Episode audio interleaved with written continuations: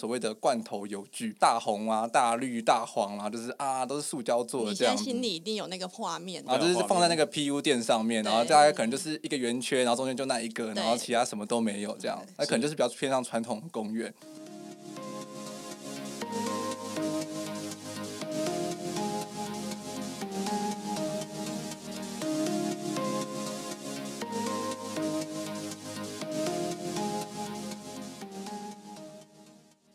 迎收听治疗师的便利贴，我是物理治疗师 Dami，我是职能治疗师佩莹，我们是治疗师的便利贴，在这里我们会用治疗师的观点跟你聊聊我们关心的日常大小事，与您分享我们的心得或发现。哇，今天的节目很特别哦，我们第一次跟其他的 Podcast 一起合作，我们欢迎 Podcast 界最硬的节目。立火面，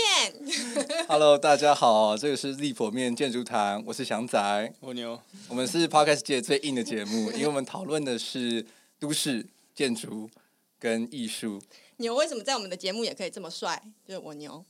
我一样，我配。我我觉得就就一直维持这样下去吧。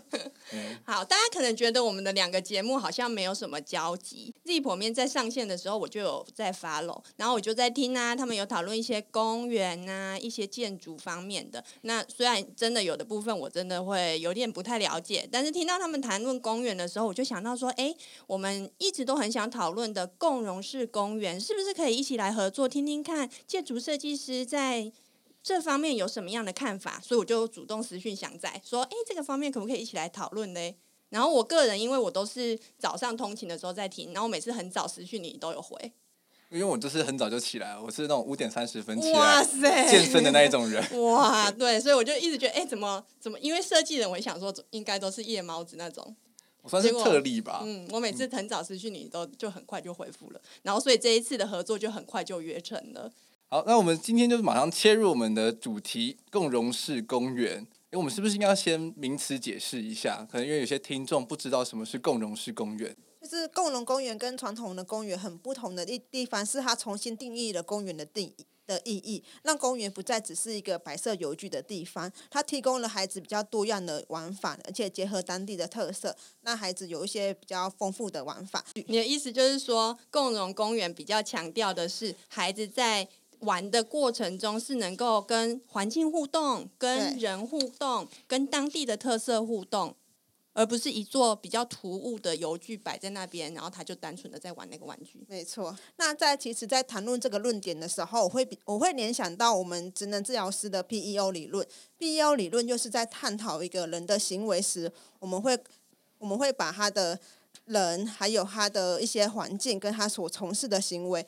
就是一起做分析，而不会只是分析他的他从事的行为。PEO P 就是。Person 指的就是从事游戏的孩童，嗯，那 E 指的就是 environment，就是他所那个公园的环境。嗯，那这个公园的环境中，除了我们等一下会提到的自然的环境，例如说它当地的一些地景，然后还有地面是草地啊，还是木栈道啊，还是还是沙坑啊等等的。那不同的一些自然的环境，孩子在不同的自然环境中就会有不同的玩法。例如说那个公园里面有沙坑，那孩子就可以去玩沙；那有水，孩子就可以去玩水。那如果是木涧道或者是草地的话呢，就可以提供孩子一些奔跑的场所。那另外一个环境，其实是我们比较容易忽略的，叫做社会性的环境。那社会性的环境指的就是跟孩子一起游戏的玩伴，然后还有他们附近的里邻，甚至是那个公园的环境中当地的一些文化特色。那不同的玩伴、不同的里邻，还有不同的文化特色，都可以激发出孩子一些不同的想象跟不同游戏的方式。那最后一个 O 就是孩子游戏的那个游具，所以我们在探讨孩子玩这件行为的时候呢，我们不会只看到说孩子玩的玩具，我们会看好说是谁在玩，那个孩子的年龄层是怎样，那个孩子有怎样的兴趣，那孩那孩子平常执行的一些活动是怎么样，或者是他平常都用什么样的方式在玩玩游戏，这都是我们必须要探讨的部分。哦，谢谢你把定义就搞得这么复杂。好了，那我们请牛来，就是比较稍微浓缩一下，说这件事情是怎么一回事。我我觉得刚 配音，我觉得刚刚配音前面讲的没错，就是我们在一起的是孩子跟游具之间的关系，或者是孩子跟游具以及邻里之间的关系。所以，所以我觉得从我们一个比较建筑空间角度来看的话，如果要我来看公园，我一定第一个会从都市角度介入，也就是讲白话一点，我们先假设自己是一只小鸟在天上飞，你先飞一下看一下你的公园，再看一下你附近是不是也有其他公园，诶，搞不好有另外一座公园，再往旁边一点，诶，好像到河边了，再往过去，诶，好像又到山上了，那是不是有可能我们的公园事实上可以从一路从山河之间这样一路延续过来？当然这是最好的情况，因为不一定你有这么大的土地嘛。但如果从建筑角度来讲的话，我会希望这个互动除了从呃小孩跟游具，或者是社区跟社区之间之外，我希望是可以走到一个 urban 的角度来看这个公园的设计。那如果从一个比较呃务实面来谈论，什么叫传统，什么叫做快共融的话，传统其实就是有点像是快速的制造，我们要追求效率，我们需要很快速的去建造一座公园。对，所以我们就是去网络上、行路上看到，哎。这个哎，这漂亮，这漂亮，买了，然后就放了，然后就哦，建完了，就是我们就是比较我们现在熟知、常常看到的传统公园，嗯、那就可以看到大家就是应该都印象深刻，所谓的罐头游具。嗯、就是那种有大红啊、大绿、大黄啊，就是啊，都是塑胶做的这样。你现在心里一定有那个画面的，对，只要讲出大红大绿，大家一定知道是什么。对，对大家都。然后就是放在那个 PU 垫上面，然后大家可能就是一个圆圈，然后中间就那一个，然后其他什么都没有这样。那可能就是比较偏向传统的公园。那共融的公园的话，其实刚刚配音有提到关键词，它就是强调的是一个使用者的体验，他想要去共享，让多元的族群都可以去。享受这个空间，所以它会是有非常非常多的不同的游具，然后去服务不同的客群，所以可以在这个游具中，每个人找到自己想要游玩的的部分，然后可以很开心。传统的公园啊，就是它的嗯适合的年龄层会比较局限，因为它的挑战挑战性相对来说没有那么高，嗯、所以可能中班小班的孩子去玩还勉勉强强可以玩的，觉得有一点兴趣。但是再大一点，可能大班以上的孩子他就觉得，哎，溜滑梯有点矮，哎，这个攀岩墙好像也不是攀岩墙，爬上去就很简单，两步就上去了。所以适合的年龄年龄层就会比较局限。对，然后再来就是适合的族群，因为我们看到的这些呃，我们所谓的罐头游具啊，它比较缺乏一个适合各种族群玩的设计。例如说荡秋千好了，荡秋千一般看到的，它就是需要一个能够坐着的孩子。才能够玩的，但是其实有一个族群是他没有办法坐，他的身体的平衡可能没那么好，肌力没有那么好，所以他没有办法坐在椅子上保持平衡。那这个样这个样子的时候，他是不是就没有办法玩荡秋千了？可是这样子的族群，他不需要潜艇刺激吗？其实他很需要。所以如果透过能够躺着的荡秋千，或者是一个有弹性的网子，让他很舒适的在上面，他就可以用他的方式去荡秋千，或者一个很像儿童座椅。的那种比较包覆性的椅子，他就可以跟孩子其他孩子一起玩荡秋千这个游戏。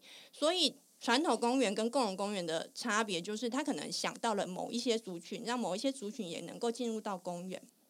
另外一个很值得提的就是，当无障碍设施比较完善的公园，有一些身心障碍的家长，他也可以进入到公园。他的孩子也许是一个正常的孩子，但是因为他本身行动上有需要一些协助，或者需要一些坡道，那当这个公园的无障碍设计是完善的，他可以带着他的孩子进入到公园，让孩子去放电。那这个时候，孩子享有的游戏权其实就是比较足够的。再来就是共融公园能够给孩子的感官刺激是比较多元的，它通常会结合一些大自然的元素，还有当地的特色，所以孩子会接触到的东西啊，是跟他在其他公园接触到是不一样的，而且在每一个公园，他可以获得不一样的刺激。那我们等一下可以谈谈刚刚说的 free play 的部分。free play 指的就是松散的素材，这个素材指的就是它没有一定的结构，然后它也没有一定的既定的玩法，所以在孩子在后在玩松散素材时，他们就可以建造出许多的一些想象力，例如说沙坑啊、木屑啦、石头啦，还有一些轮胎呀，他们就是松散素材的例子。那孩子在玩沙的时候呢，他们就可以根据他们的年龄层的不同，还有他们的文化的不同，甚至是他们的兴趣的不同，会有不同的玩法。像有些孩子喜欢玩家家酒，那他们就可以用沙坑来去玩家家酒啦，去煮饭呐。然后如果有些孩子对于建筑有兴趣的话，或者是喜欢喜欢盖城堡、盖房。子，那他就会用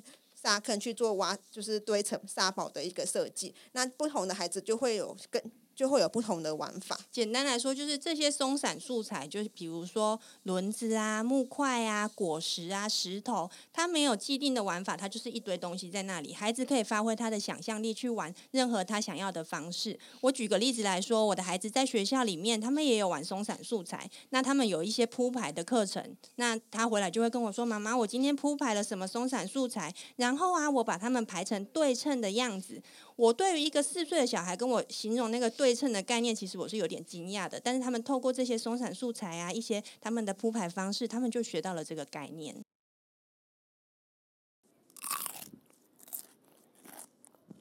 果季网事小黄瓜，甜脆上市，炎炎夏日来根清脆爽口的小黄瓜，补充水分及维生素。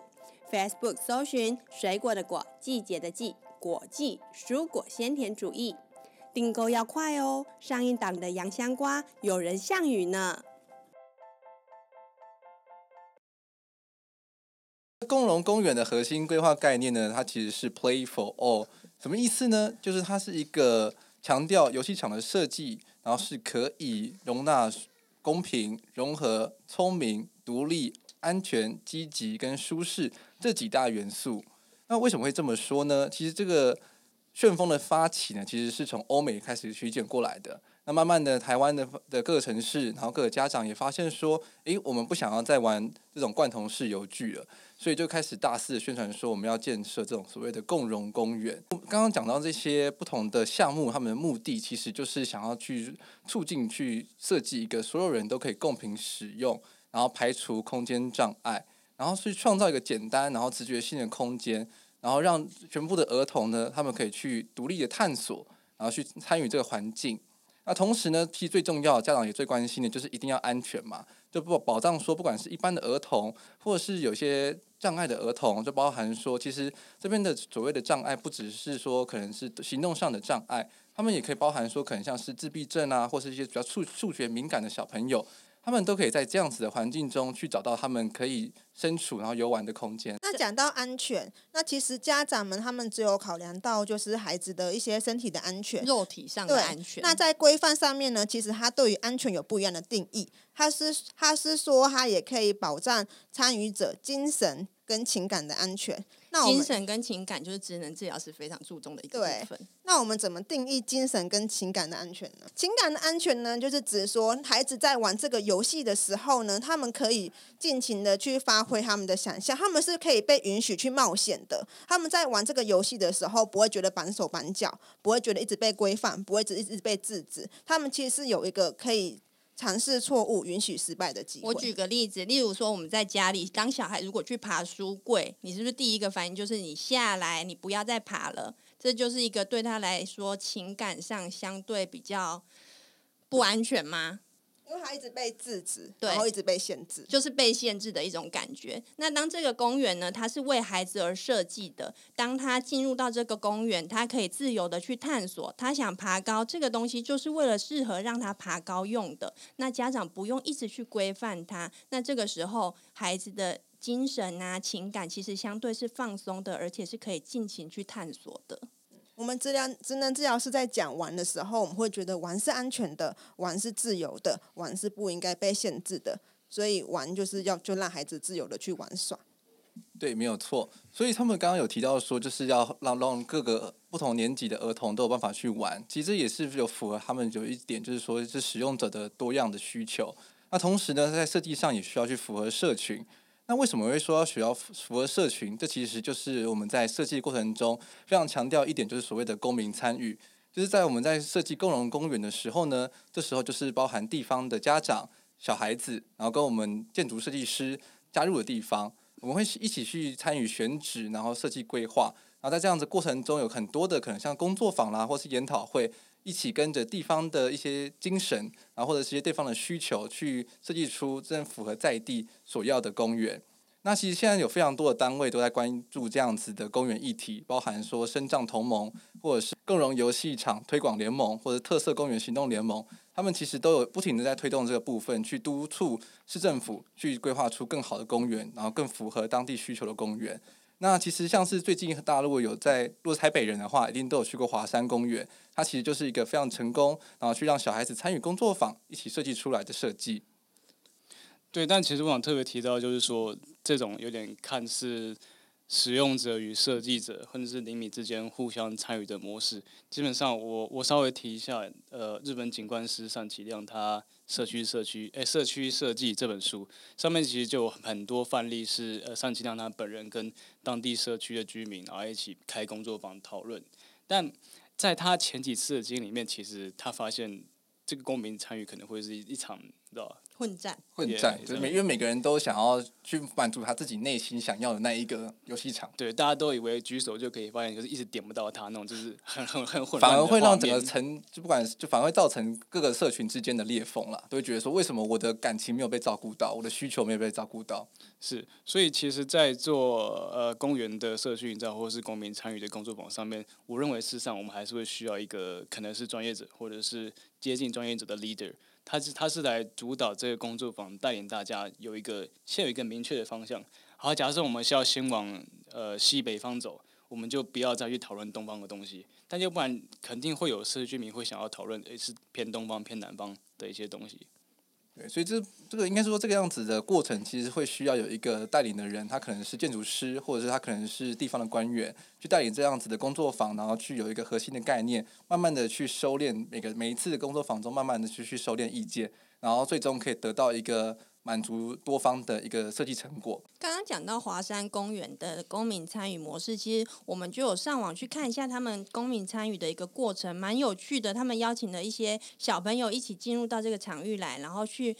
让他们去想一想，他们想要怎么玩。而且他甚至是让孩子实际去那个场域去玩玩看，然后他们就会去观察孩子玩的方式。那其实像一开始我就有讲到 PEO 的模式，他们。就是在探讨一个游戏行为时，然后去探讨就是游戏的那个孩童本身的兴趣。所以那他们在执行那个工作坊的时候，他们就真的去实际去观察那个孩子玩游戏的方式，然后去看看那个孩子通常都怎么玩游戏，他的肢体动作的能力是如何，然后他的兴趣是什么，然后根据他们观察到孩子玩游戏的方式，去设计他们想要的公园的样子。然后我就很好奇啊，那我们要怎么样去参与？所以我就有上网查一下。那其实大部分都还是要跟里长啊，或是地方的民意代表要有一些接触，或者是，是要比较积极的去询问。那这个都通常会在是公园改造的时候可以去参与，对。但是如果是公园一开始要建制之前，像我们刚刚说的一个参与模式的话，可能就要密切的去关切说有没有游戏场说明会。现在游戏场在建制之前好像。都会开一些什么说明会的？有，经常会有。可是我觉得家长都不太会有这方面的资讯。阿牛是不是有做过这种游戏场的设计？呃，但是我并没有做到社区程度的游戏场。我我基本上碰过案子是学校校区内本身，就是学校的校园里面的可能游具的改善，或者是小型的区域的改善。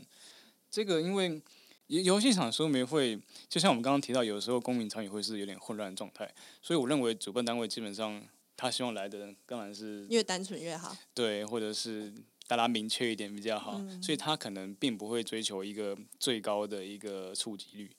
用触及率这个字应该比较好一点。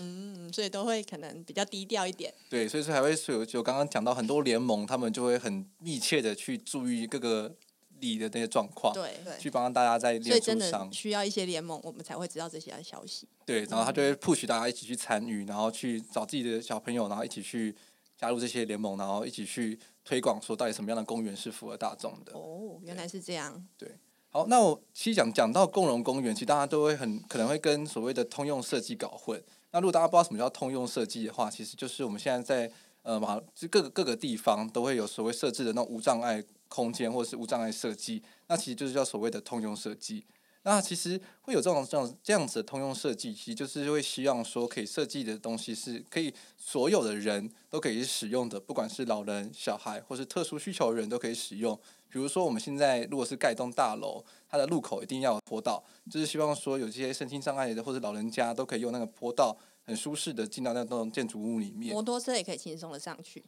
这算是特例状况吧？对，对，所以后来很多坡道又架了一个金属物，让让摩托车上不去，然后推妈妈推推车也上不去了。对啊，所以其实这是很，其实这就是很很冲突的概念，就是又想要让全部人用，但是因为又会有人去钻漏洞，所以就会又又收敛起来。对，那在共同设计上，它其实是去挑战说要去提供个设施、一个物件或一个场域，它是没有特定使用者的，它也没有个明确的使用方式。简单来说的话，就有点像是种苹果。你如果是一个农夫的一样，然后如果所所谓的通用设计，就像是你去种一个每个人都喜欢的口味，大家一一百一百 percent 都喜欢。那如果如果是所谓的共融设计的话，你就可能去，你就可能会有不同的树，比如说你就种一个酸一点的口味，你去种个甜一点口味，你去种个苦一点口味，他们各自都有各自的喜好者，然后你去推出个礼盒，说啊里面就是有酸的，有甜的，然后有无味的，有苦的。然后，所以就每个人都可以在那个礼盒里面去找到自己喜欢的口味。所以，所以虽然说共融它的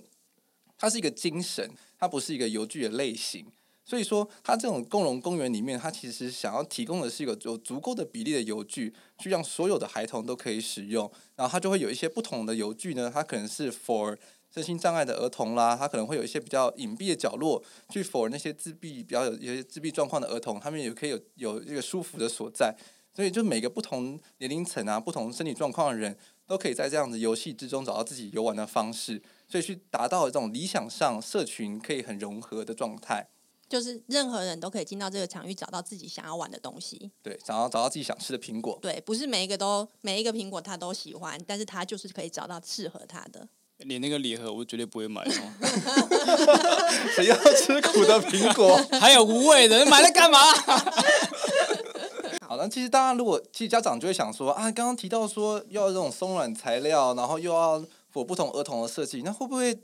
在公园玩的时候变得反而变得很危险啊？因为之前的那些罐头油具，他们都很安全啊，都是圆滑的啊，都塑胶啊，跌倒了也不会出问题。嗯，对。嗯，大家应该记得我们小的时候啊，在学校里面的磨石子溜滑梯，那种溜滑梯就是比较滑，它的就是从上面溜下来可以非常的刺激，你要怎么滑就怎么滑。但是好像渐渐的这些磨石子溜滑梯就被拆掉了，好像是因为安全考量吧。反正很多地方就被拆掉了。那我看到一些资料是说它可以。用修改的方式让它符合那个安全的法规，可是大部分的公园就是选择拆掉，然后放上塑胶的溜滑梯。那其实对孩子来说，我们刚刚提到的，他们需要刺激，他们需要要潜艇速度的变化。那这方面他们没有被办法被满足的时候，我们看起来是觉得非常可惜的。而且啊，很多家长会觉得孩子的活动量大，一直动来动去，静不下来。这时候大家通常怎么办？让他念三字经吗？还是念去送去读经班？可是这老师，这并不是我们认为可以解决的方式。当他的需求量很大的时候，你应该是尽量的去符合他的需求，而不是限制他，要他坐在位置上。当他符合他活动量的需求的时候，他反而是能够坐下来，安静的把他的功课写完的。所以，我们就就会觉得，当这些能够让他。消耗体力呀、啊，或是满足刺激的东西被拆掉了，是很可惜的。以孩子的角度来切入这件事情，当你们现就是那个公园越单调越没有刺激，他们觉得很无聊的时候，他们就会找一些。刺激的方式，然后那个方式反而更危险。例如说，他们就会直接从公园上那个游具上面直接跳下来。对，那这样子你看到的时候，你会一定会觉得他在干嘛？为什么他这样乱搞？但是这就是一个警讯，或者是他就是给你一个提示说，说这个游具对我来说真的太无聊了，我需要更强烈的刺激。其实每一个游具、每一个东西都有他们一定的危险性，所以重点并不是限制孩子不要去玩，而是教他们怎么玩。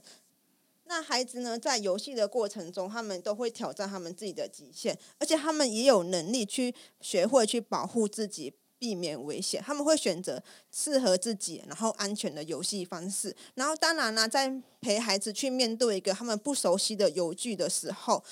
大人也可以在身边给予一些适度的一些提醒跟保护，教孩子怎么在这个游戏场中去注意一些环境中的危险，然后如何去安全的去操操作这个游具。那举个例子就，我就是我自己的女儿饼饼，她小时候就是因为不知道那个溜滑梯速度太快，所以她就直接就溜下去，只能就她就吓到了。所以下次她就是在玩一些比较高度比较高的溜滑梯，或者是她觉得速度比较快的溜滑梯的时候，她就会选择用趴着的方式溜下来，用就是透过趴着滑下来的方式去减缓那个溜下去的速度。所以孩子会根据他们的经验。去改变他们玩游戏的方式，然后去学会在游戏中保护自己。对啊，他透过这些经验，其实他也是一个学习啊。他学会判断这个这一件事是不是危险的。但是当你剥夺了他判断的机会的时候，他是不是就没有办法学习这件事了？对啊，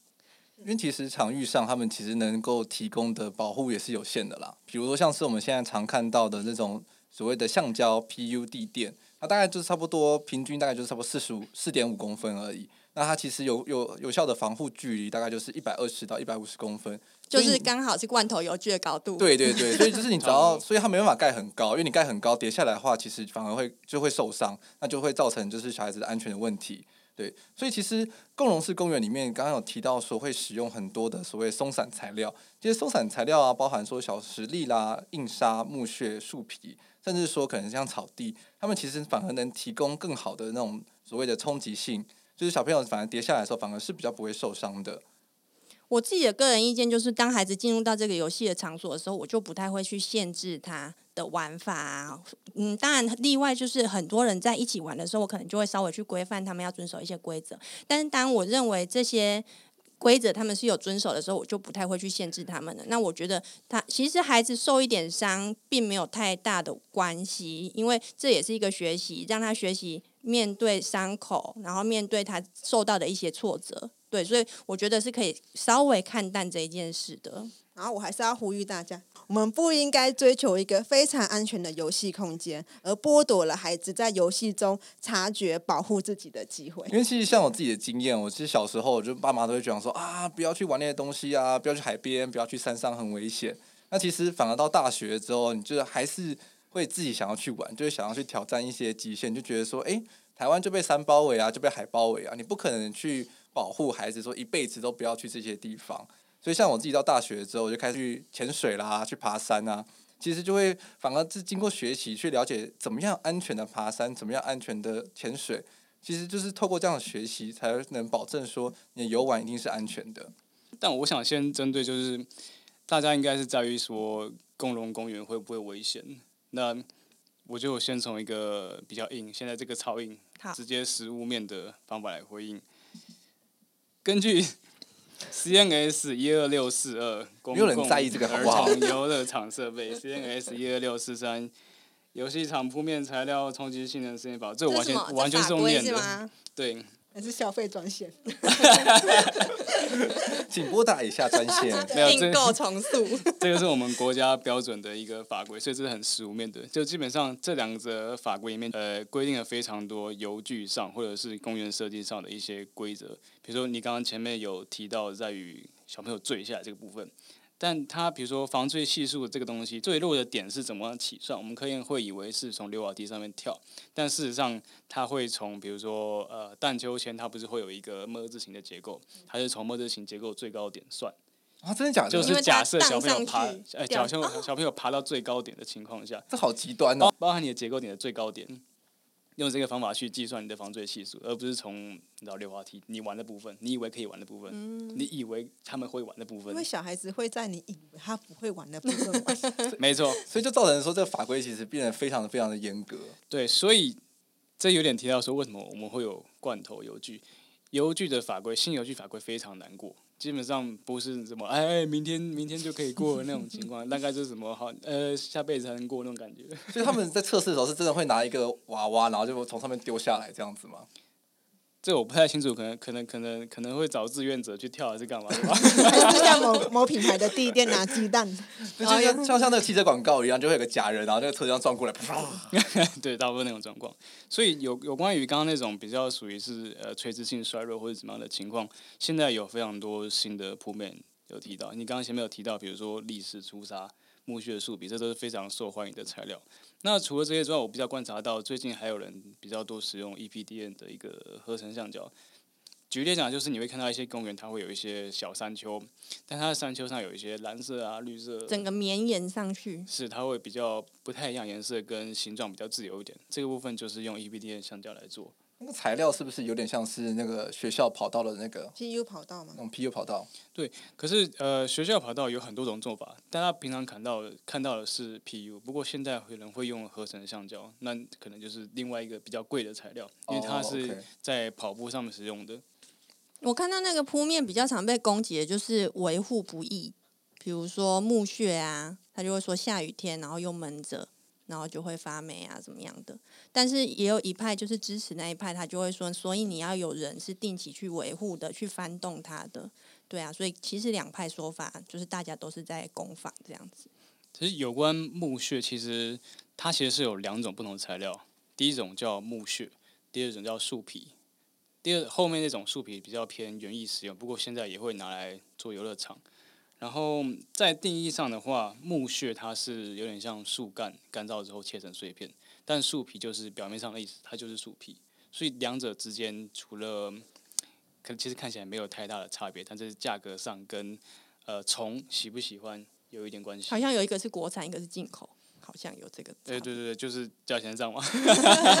粗细上有差吧？树皮通常会比较大块。就是如果你真的想试试看，你就拿起来每个都咬咬看，应该是感觉得出来。口感吗？比如说大家都是牛吗？你想，你想，也知道吗？你咬树干跟咬树皮感觉就不一样啊。哦。而且这个铺面好像跟它的厚度也有关系，就是要铺的够厚，它的防坠效果。对，没错没错。所以如果用树皮、木屑这类当做防坠的材料，通常贵。哎，是的，代表业主或者是那个地方的单位是蛮有钱的这样。嗯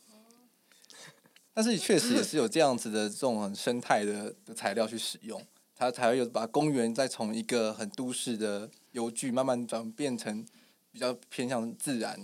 然后比较舒适。对，这些就是为什么最近比较受欢迎，但是那大家宁愿再花多一点的钱去选择树皮或是木屑，其实就是要维护啦。其实就跟建筑物一样，就是你存在你盖完那一刻开始，其实就是从就是维护的开始。如果想要它一直维持是。刚设计好那样美好状态的话，其实就是会需要花人力花钱去一直维护。因为其实就以设计面来讲，树皮、木屑其实跟沙坑、砾石坑一样，都是要定期补充的。嗯，它不是就放在那边就没了。有些人会可能去还会去挖，然后挖回家，然后种树。有人会去想说这是木屑的树皮拿来啃，然后就一直没有这样。小孩也会收集，偷偷放在口袋带一点回家，一定会的。但那另外一个部分，我想提到也是刚有回应到治疗师没有提到说，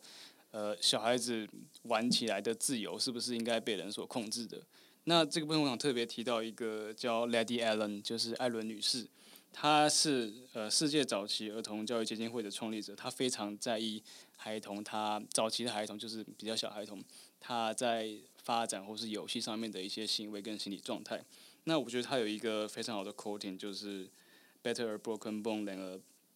broken spirit。对，他会希望宁愿你去受伤。刚刚治疗师有讲到，宁愿你受伤，但是你的心成长，你懂吗？你你受伤之后，虽然你是皮肉或者是怎么样受伤，但事实上你的心灵的经验啊，或者是你知道如何应对的部分成长了。其实我看到你有写这个时候，我也有去查了一下，然后发现美国在公园的设置上面也经过了跟我们一样的历程，就是他们曾经是很强调孩子去冒险啊、去体验的，结果后来也是因为安全的因素，就相对趋趋近于保守，然后到近年来也跟我们一样，又有一个抗争，就是要让孩子多方的去尝试，所以他我们经历的，他们其实也经历过，大家都这样来的，对啊，对，那所以就是像我们开始开始开始会感觉到这些。罐头游具很丑嘛，所以我们下一个想要讨论主题就是，到底公园要怎么变美啊？其实很多家长啦，我我觉得就我们去玩的时候，很多人其实根本就没有意识到，我们看到的公园都是一样的，而且它的配色是很单调的。例如我身旁的妈妈，我想不到什么，对，就是这样了，好吧？我们对于美感可能就会比较迟钝一点点啊，就没有那么敏锐啦。但是还就反正就是带孩子去玩嘛，然后就也没有发现说。我们的美感正在被弱化，或者怎么样？其实这一部分其实就是有一点关乎到说我们自己本身的生长环境，就是因为我们从小到大就是一直都在使用这样这些玩具、这些有具，所以我们就会很习以为常，觉得说，哎，那就是这样子啊，就是本来就这样子，所以不需要改变，或是不需要有一些其他的不一样的地方。所以我们就会很直觉的认为说，哎，其实公园就就是这样子嘛，它也没办法变出什么样的特色，太理所当然了。对，所以就是，所以现在就是有所谓的公园美感的革命。那其实有很多的设计师，包含说从很小的地方，包含就教科书，就是有个组织他发起了美感细胞教科书再造计划，他其实就想要去翻转台湾课本，就是通常很俗啊，就配色大红大紫啊，然后就是有很多很卡通很卡通的图案，它反而会是去用一些比较细腻的颜色。然后去用色块的方式，然后去让小孩去激发小孩子去想象，到底这个可能想要传达是什么样的意境。那我觉得我自己觉得，像是最近刚刚提到的华山大草原的游戏场，它其实它就是一个不错的设计。它当然有使用的元素其实就很单纯，它就是铁件石材，然后它的色系的选用上也不会很突兀，它就是木头的构造，然后木屑的地板，然后去搭配绿色的植栽，然后它就可以有办法去呈现出一种很像在森林中游玩的感觉。那同时呢，刚刚。牛有提到的那个不同的的地垫，它就是去使用不同颜色的对比，就是刚呃红色啦搭配黄色，那就可以去考量视障啊或者是自闭症儿童，他们也可以就有这样子对比色，然后去在游戏的场域里面去找到方向。那美感这件事情呢，其实其实要养成它其实是一个慢慢的累积，那其实就可以从很小很小的地方，比如说在选购家里的家务家具或家饰，那我们大家因为现在都很喜欢去逛 IKEA 嘛。所以我们通常在选择上，我们自己设计师可能就会去选择一些呃比较木头原色的桌桌椅，或者是单色系的。比如说你要一同个房间里面都是同样是选择白色的的物件，然后去搭配一一件或两件就是比较不一样颜色的东西来做搭配。当然的话，你就不会去选，可能同时又选了大黄色的灯，然后去配一个大红色的桌布。这样子的配色是比较前卫啦，我自己也是 目前还在尝试往那个阶段，那我自己还没有成功。这么刚好就是罐头公园的配色。对啊，就是大红大绿，对。可是现在也也是有很成功的案例，可是就是说，如果自己本身对于颜色还没办法那么精准掌握的时候，通常都会去选择一些比较呃同色系的。那比如说像是建成公园，他们的主色调就是鲜黄色，然后去搭配可能它铁件是灰色。或者是黑色，这样比较低彩度的颜色，让它整个的公园看起来也会很活泼，因为有黑有黄色这个主色调，啊，但是它整个公园就会让人觉得很舒服。是有些家长就会觉得说，哎，美感到底对孩子有那么的重要吗？那其实就像是刚才香仔讲的，美感必须要从小去养成，像我们。从小因为都暴露在这种伤眼的环境，对伤眼的环境之下，那其实我们对于色彩的敏锐度就就比较弱了。那其实透过公园让孩子去学习说，哎，如何去做一些色彩的搭配，然后让这样的公园看起来是比较舒服的，或者是比较轻松的、比较愉悦的。那在他们长大之后呢，他们就可以有有这个根深蒂固的美感，去创造他们自己的居家的环境。对，所以其实我觉得。透过环境也可以给孩子增加他们对于一些美学啦、美感的教育。嗯，而且孩子相对来说比我们来对颜色的那种敏锐度，真的我觉得是比我们高的。他们很常会去发现一些很特别的配色啊，或是他喜欢，他就很明确的会表达出来。嗯，然后又要讲感觉统合了。好。感觉统合里面中有一个叫做视觉的刺激。那其实当颜色的对比比较强烈的时候，例如说大红大紫啊，比较鲜明的颜色，对于孩子的一些视觉的颜色的刺激，其实也是比较强烈的。哦，那孩子就会变得很兴奋。感统教室通常就是这种配色，对不对？让孩子兴奋一点，嗯、对他要动起来，所以他要兴奋一点。对，那也就是为什么我们的卧房的颜色，我们不会用。大红就比较温暖一点，对，我们会用比较温暖的颜色，因为我们要休息了，所以透过一些颜色的改变，就可以营造出孩子的一些不同的心境或者是情境的改变。可是我让在公园里让他很嗨，错了吗？但是我们也不要一直这么嗨，我们在这个公园嗨，在那个公园缓和一点。我觉得是对于自闭症的孩子来说，就是一个过于强烈的刺激。哦，真的哎，因为有些自闭症的孩子，他们。会有一些感官的敏感，那除了常见的一些触觉的敏感或者是听觉的敏感之外，有些孩子甚至是视觉敏感的孩子，他会觉得、嗯、哦，这个很刺眼，他就会很不喜欢。对，然后他在里面的情绪就会变得比较激昂一点，可能冲来冲去，嗯、也许是因为视觉的刺激造成的。嗯，所以这样子就用颜色的去改变，其实就可以达到我们刚刚提一直提到的共融他的精神，就是说让不同的孩子都可以在这公园中找到自己。比较适当的角落。诶，有关于这个公园美感的部分，我觉得我想稍微提几个国外的案例啦。它是一些建筑师、艺术家的一些作品。首先，我想先先把大家带到荷兰。好，先带荷兰来上飞机。不用啊，不是有那个时空 空间转换。对，我想介绍的是荷兰的建筑师叫 Aldo van Eyck，他大概是二十世纪末的一个荷兰籍建筑师。然后特别挑他原因是因为当时大概一九四五年代的阿姆斯特丹，基本上它是没有像我们现在到处都有公园这样的状况。阿姆斯特丹的游乐场它是封闭的，也就是如果你要进游乐场活动干嘛的，儿童或者是大人必须要有会员，也就是时下流行的实名制，你知道吗？哇塞，这些从这么早之前就有实名制了。对，我是不知道进去要不要量体温、戴口罩之类，反正他是要有会员制登记才能进入的。所以当时其实当然也有人发现说这件事情好像有点呃不对等、不平等，或者是限制性的设计不太好，所以就有人邀请 Van Eyck 加入这种要设计呃对社区开放的公园的这种想法。那在 Van Eyck 里面有一本书叫做《The Child, the City and the Artist》，呃，儿童。都市以及建筑师这本书里面，他有一个一段文章提到说，Van Eyck 他看到阿姆斯特丹下雪的时候，有很多小孩子在到地上玩雪、搓雪球干嘛的。但是因为雪是所有地方都会下，原本不是公园的地方也会下，停车场也会下，什么都会下。所以因为了这场雪，城市的每个角落顿时就变成游乐场。那 Van Eyck 就有点你知道抓那个点，他好像需要就是这个东西，我需要一个东西让。城市的每个角落变成游乐场，所以因此 Van Eyck 他到呃离世之前，总共是大概七百座的游乐场，在在荷兰这个地方，但现在好像蛮多被拆掉了，你知道，很难留下来。应该也是因为考量就是安全性的问题吧，因为这种比较实验性的计划，通常都还是会有一些比较呃 aggressive 的地方。是，那另外一个呃，我想提到的是，他是一个日裔的美国人，就是在诶在美国出生日本人啊，这样。Japanese American 野口勇，呃，伊萨姆诺库奇，基本上野口勇他他就不像前面 Van Eyck 他是建筑师，野口勇他是一个比较偏雕塑家，所以他很多留下来的作品，大家会以雕塑比较比较比较知名。但我这边想提到的是，因为他是以一个非建筑角度，而是以雕塑家的角度创造公园的一个人，虽然他有非常多的案子在当时美国纽约有非常 受挫，你知道，当时的纽约市长可能收到呃野口勇他的公园设计，但他被呃被取消资格，原因可能是因为他看不到罐头邮具，就是看不到那安全性了，因为他都是提出一些比较前瞻的做法。是纽约市长看不到他想看到的荡秋千或者溜滑梯，他基本上就把它弄掉。因为他们想说，小孩子就想要玩那些啊，那你你设计出来一个就是很雕塑作品的东西，那一般人也不懂也不会玩，那就不是一个他理想中的游乐游乐场。对，因为野口勇他基本上你知道，艺术家他的视野是非常高的，他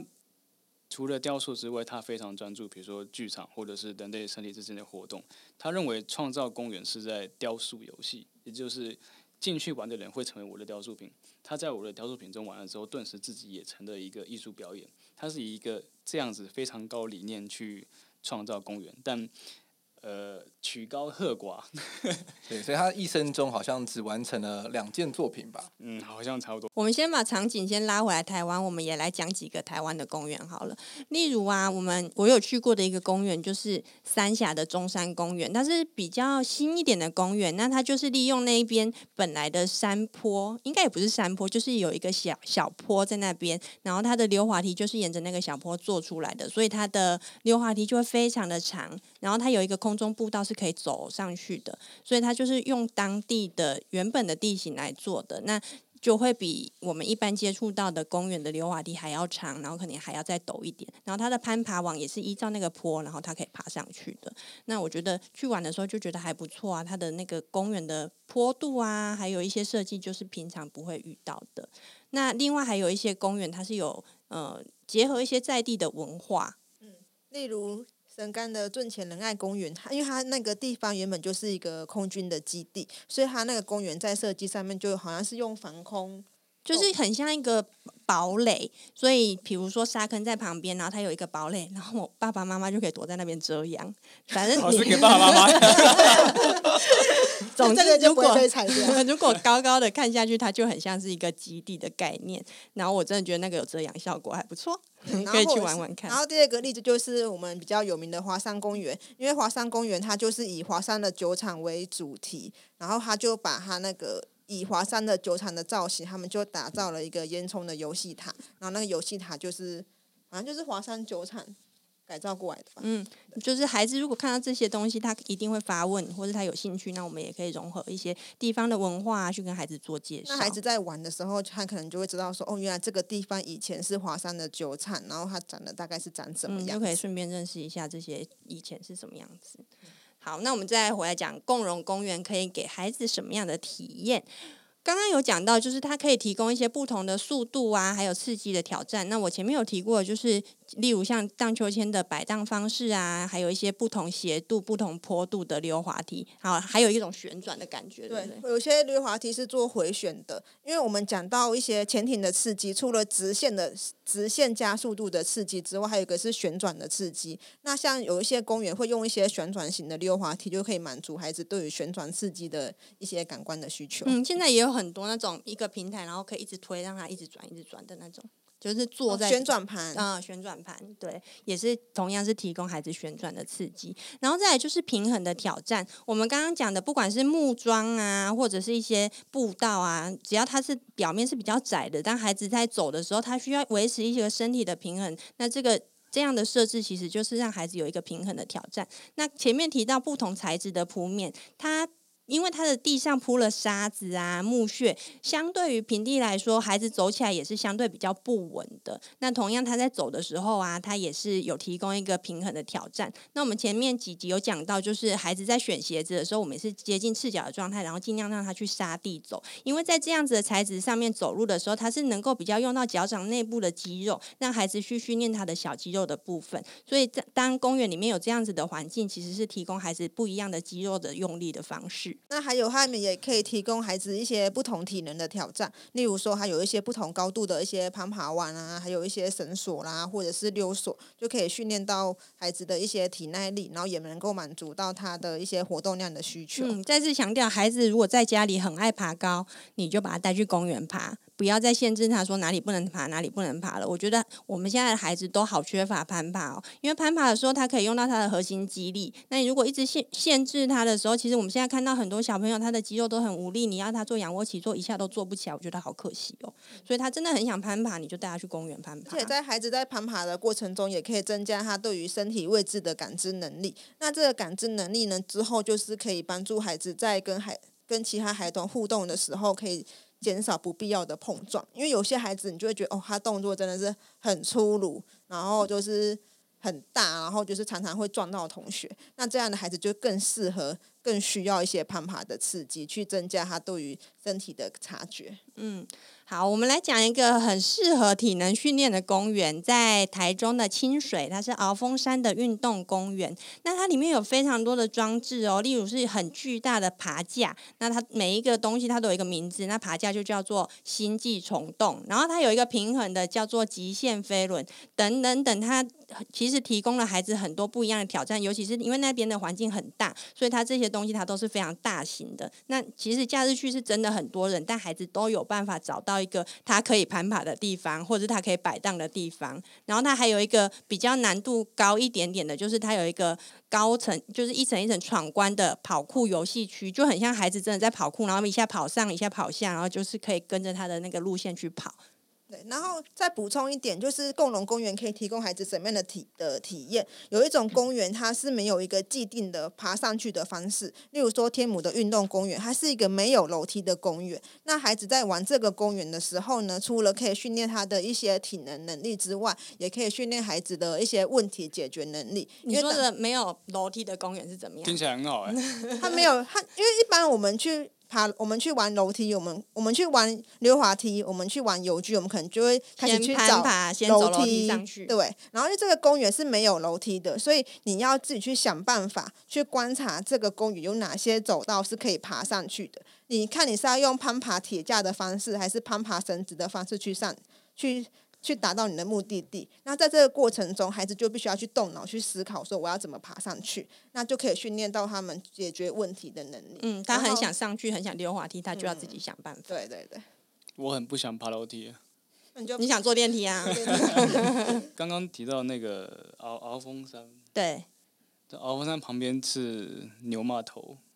有什么特色吗？牛牛马头，它是有点像清水稍微比较高的一个山丘，可能最高的吧，我其实不太清楚。他们可以看夜景。但我想讲的是，牛马头它之前是史前文化，就有点像十三行那样，它是以前有鲜明的遗址。然后后来日据时代那边盖了清水神社，日据时代的神社唯一的神社在那边。然后后来光复之后，国军变成那个营区，我忘记叫哪个部队了，它后来变营区，然后现在是文化园区。就我我我特别讲到，因为我蛮喜欢那一块地方，那一块的。历史图层非常深厚，而且风景非常好。这就是如果去公园玩的时候，也可以顺便带小孩子来一遍知性之旅。嗯，车震难停。哦，这个也是一个重点。然后我们再来讲一个离我们生活环境比较近的，也推荐给大家的公园，就是平镇的新市公园。好，就是啊，平镇新市公园它最近有做了一个一些改装啊，就是一些不一样的东西。那它现在的荡秋千一字排开，就有各种不同的载具，就是你可以不同的方式坐上去，包括比较一般的荡秋千，然后还有就是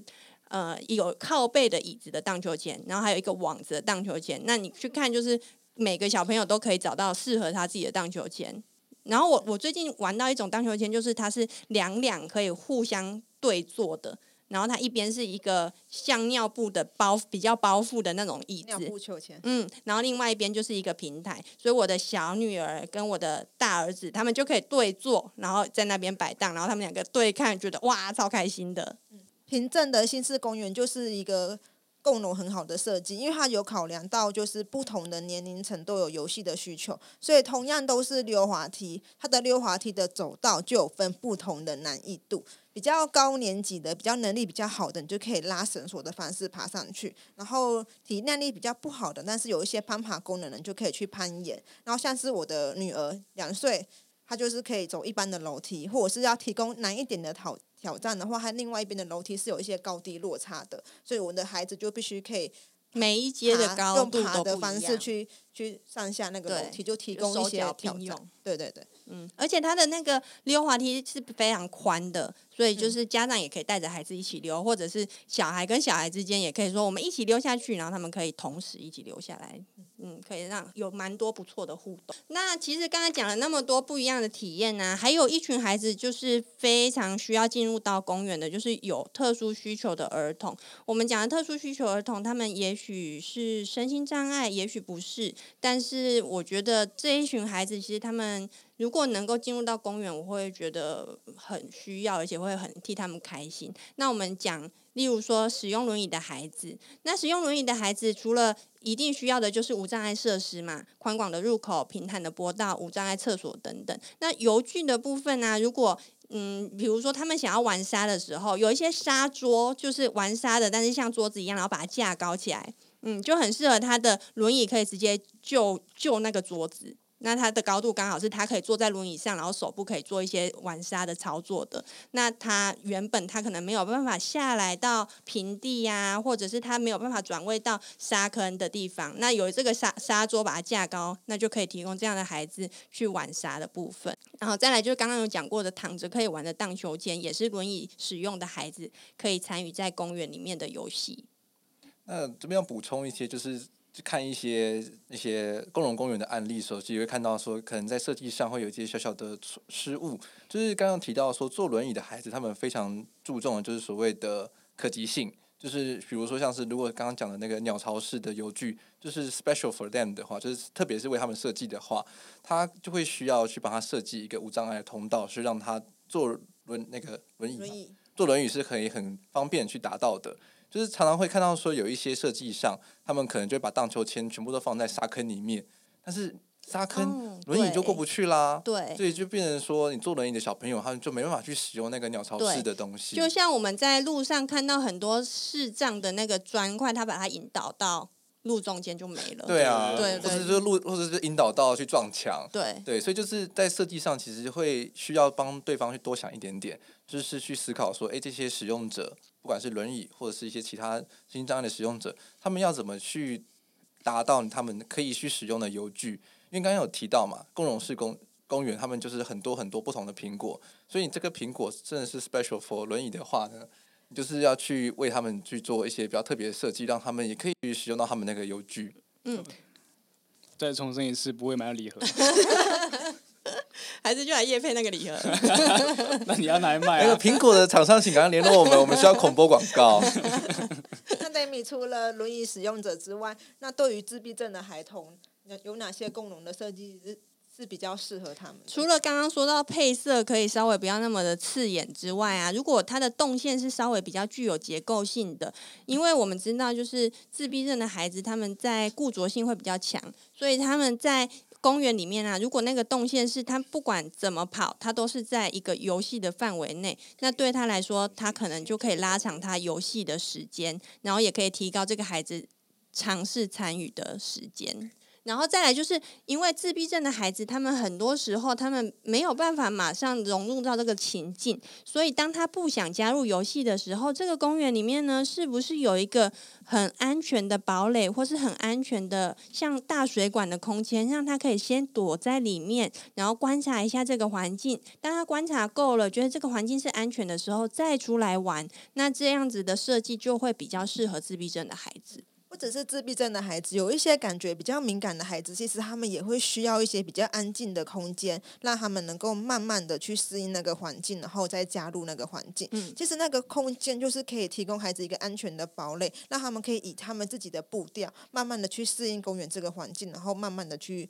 跟其他孩子去做互动。对啊，我们要尊重孩子，没有办法马上加入游戏，或是马上融入这个环境的那种感觉。所以，当有这个设置的时候，可能可以提高一些有这方面需求的孩子去在这个公园里面玩。再来就是有一些视障的孩子，视障的孩子，因为他们要去学习，通常是用触摸的方式，所以如果这个公园里面它有一些嗯、觉得诶、形象很鲜明的物品，然后把它的呃。纹理呀做的很鲜明的话，例如我们一条鱼，把它的鱼鳞啊、鱼鳍、鱼尾都刻画出来，那视障的孩子就可以透过触觉去学习到这些东西，它实际上摸起来大概会是什么样子。其实不只是对视障的孩子有好处，对于一般的孩子也有好处。那可以他透过这些。一些触觉的方式，让孩子可以练习用视觉以外的方式去学习事物。那举个例子，像八斗子有一个有一个朝境公园，它里面就有设计一个海螺的溜滑梯，就可以让孩子透过溜滑梯的方式，用身体去感觉那个海螺的。那个回旋，它的溜就是那个回旋，它就一直 线。对对，溜上整个倒上去，然后再下来。因为它就是一直线而已啊。可是就是它就是可以，就是它就是一个海螺的造型啊。然后它就是爬进去里面，然后就可以。可以体验说，哎，海螺的构造 是一直线。啊？没有啦，没有。他们可以做一个和弦就厉害了。如果这些身心障碍的儿童真的能够到公园里面去玩的时候，其实我觉得对一般儿童来说也非常有好处。他们可以嗯。尝试着跟身心障碍的儿童一起游戏，那也许可以帮助他们，然后也许可以增加一些互动。那不只是身心障碍的儿童获得了游戏的权利，那一般的儿童也可以学习跟他们去相处。这对儿童社会心理发展其实是非常有好处的。对，如果让孩子有机会跟不同的人、不同的。个性的人相处之外，他们其实未来在处事上面也会变得更加的圆融，而且更加的富有同理心。对啊，同理心跟互相体谅吧。联合国儿童权利公约的第三十一条里面就有提到，儿童有从事适合其年龄的游戏还有娱乐活动的权利，所以我们其实是有义务去保障孩子游戏的权利的。那这就是很需要各方的力量一起来支持的。对，没有错。所以是刚刚从前面就一直提到说，我们在设计一个共融公园的时候，其实地方啊、政府他们都会去举行这样子的公听会，或者是一些工作坊，其实就会需需要非常多就是邻里的帮忙，去设计出一个适合地方，然后适合小朋友的游具。那同时，小朋友在参加这些工作坊的时候，可以去设计出自己的游具。那之后玩的话，其实也会很骄傲啊，就是说，哎，这个游具是我设计的，就会有一种荣誉感，就会去跟地方会有更多的连接。我们事务所是做教育类啦，那游具的部分我们并不是主要在做。那当然我们做的话是完全不用罐头了，这是一定要先讲的。我们基本上会重新设计游具，但就跟我刚刚前面提到，我们国家法规也很严格，所以目目前我们还没有一个完整的游具完成的案例。不过基本上我们也是针对呃游玩者、使用者，就是小孩子。他们的五官跟肌肉上的刺激去做设计。那这边我比较比较想再讲，因为我们今天谈的是共荣公园，那我想要再追溯到共荣公园这四个字的一个源头，就因为大现在大概已经习以为常，但不太清楚好像是是谁先讲的这样。那我觉得先把时间走到二零一七，那那个时候我刚刚从日本爽回来，现在不行了。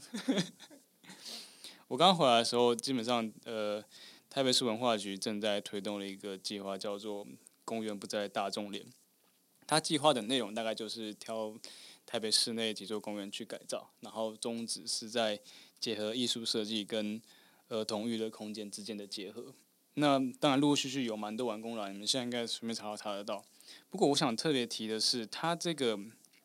这个呃公园不再大众脸计划，它的宗旨对我人的理解比较像是在终止邮局式的罐头，所以才让公园不再大众脸。你知道，我们先把。只是用大众脸这个比喻，如果每个人的鼻子、眼睛都是从图鉴上直接拿下来的，才会出现大众脸的状况。所以我认为他这个计划比较想要是在有点像修正这个罐头式的一些元素。那这个计划基本上也也也是创造后来我们常常看到，就是会有公民参与啊，或者是呃社区邻里的一些活动，很多游具都是由。附近的邻居或者是当地小孩未来的使用者来一起设计，所以他们设计出来的游具基本上，呃，你应该不会再看到一样东西，或者是当下设出来的时候会很惊艳，因为从来没想过这样的东西也可以当做游具。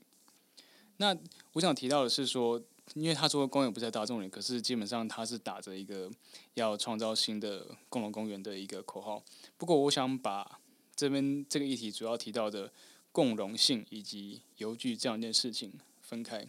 也就是说，公园有没有大众脸，其实跟共不共荣这件事没有太大的关系。公园大众脸的原因是因为我们有罐头式游具，那罐头式游具是不是共荣，其实也没关系。所以，公园不在大众脸这个计划目的，我认为重点应该是会放在游具式，诶罐罐头式的游具如何被终止，然后创造出一些那些非。原本是游具设计者或者是相关从业人士、制造商的业余人士所设计出来的游具，才是这个这个计划的重点。但可能也是因为呃“共荣”这个名字比较好听，所以后来变有点像被被大量的复制，就是很多人会来重新使用。所以以以我个人的身份，我是在建筑师事务所工作，那我也接触过一些游具的制造商，那。近几年，因为刚刚讲二零一七年嘛，现在已经二零二零，近几年也会有一些油具的呃制造商跟我们接洽合作，那我就有逐渐发现他们的图鉴上面，他们的罐头有更新的，就已经不是我经常看到那些罐头，是大红大紫的罐头，就变成是他把那个大红大紫的可能明度或彩度有在降低这样，马卡龙色系，对，可是基本上它还是有一个完整的图鉴，而且它会。在可能业务会议中会直接跟我说，他这个也是可以模具化，他会讲好一点的模具化，我们然后用模具 modular 的方式，你可以这个组那个，这个组那个。不过他把这个罐头切得更细，本来我们可能是罐头是一直接就一支溜滑梯整支，他现在跟你说溜滑梯的第一段跟第二段可以拆开，你可以把第一段跟荡秋千的第二段连在一起，这样你就就是一个新的游具啦。这样也算是蛮有趣的啊，至少说因为这样子刺激之后开始有了一些突破。对，没错。不过，我想讲就是，它有点还是违背了本来公园不在大众的宗的的宗旨的。它它的目的是创造出一个由非专业者设计出来无法被复制的邮局。但你知道，制造商还是很聪明嘛，其实这个 你看总是要赚钱。对，新新的罐头游具，他会跟你说这是共荣的。他会说：“我这个情侣有更新过，之前不共荣，现在我全都共荣了。”那其实这只是改变邮具本身，他还是没有考量到使用者的族群跟环境啊。对对对，没有错。所以，公园不在大众脸这个计划，除了刚刚我稍微有有有讨论到的，就是在罐头不罐头、共荣不用共荣这个问题上之外，其实因为我去针对他的完工作品，我特别去去走走去看看，但我发现到他虽然说公园不在大众脸，可是。基本上改变的就只有邮局，也就是今天我们有一个公园，有一座溜滑梯，在这个计划之中，可能只有溜滑梯被改变，跟公园还是一样。我这边所谓的公园，我们必须抬到一个，我在节目一开始讲到，那只鸟重新化为那只鸟。你去看那公园，你只是发现其中对鸟而言，其中一棵大树改变了，但其他的树它的位置基本上是没有改变的。所以我们想提到的是，公园不在大大大众脸，还是邮局不在大众脸？我觉得这件事要要分清楚，因为他们彼此在尺度上，在 scale 上面是有非常大的差别。所以我会希望说，呃。大家在观看游乐场的时候，基本上是一个最远端的方式。先来看，我们是用英文来讲叫 Playscape 游戏地景，它是一个非常广大。比如说，我们前几集有提到的轴线性的公园，或者甚至更大的景观计划，之后才会进入到我们现在熟知的公园游乐场 Playground。它大概就是一个小小的 block，当然也有大一点的 block，但它基本上它的边界感非常明显。然后我们最后才会走到在这块土地上面的游具 play facility 上面。所以就是只是说，现在我们注重的都是，我们虽然说是公共融公园，是但是我们其实就是比较是像是点状式的去针对，就只是游具，就是儿童使用那个部分。对。但是共融的这个精神还没有蔓延到整个公园里面。没错。对，所以就是这是我们在后续其实需要不断的督促政府，或者是继续努力的地方，就是怎么样让整座公园其实都是共融的。因为其实刚刚一直有强调，就是共融其实是个精神，它不是游具，它不是一个设施，它其实是要创造的是一种社会的氛围，就是说这座公园它其实就是 for everyone，就是每个人都可以来使用的，每个人在这座公园里面都可以找到属于自己使用起来很舒适的角落。那这样子的话，才会达到我们真正想要达到的传达的意义，就是共荣公园这样。回到最一开始讲的 PEO 的概念，我觉得现在的公园其实他们还是只看重在 O，就是 occupation 它的那个游具上面，他还是没有他在看待游戏这件事情时，他还是没有考量到就是参与游戏的人，然后还有他那个地方的环境。所以我觉得未来如果这个公园呢，可以再多考量到。使用这个公园的族群，可能是那当地的孩子的兴趣，或者是还当地孩子的一些文化，然后还有。那个当地的环境的话，我觉得那个公园会变得更完整，也会变得更有温度。今天呢，很高兴可以跟 Zip 面一起来合作，然后我们一起聊了这个共荣公园。那其实，因为我们一直都是用治疗师的角度来看共荣公园这件事，然后今天听到了一些就是关于建筑设计师提出来的看法，其实就是蛮新奇也蛮有趣的。今天就谢谢谢谢你们可以跟我们一起录节目。啊，谢谢你邀请我们上节目。嗯，谢谢，谢谢拜拜。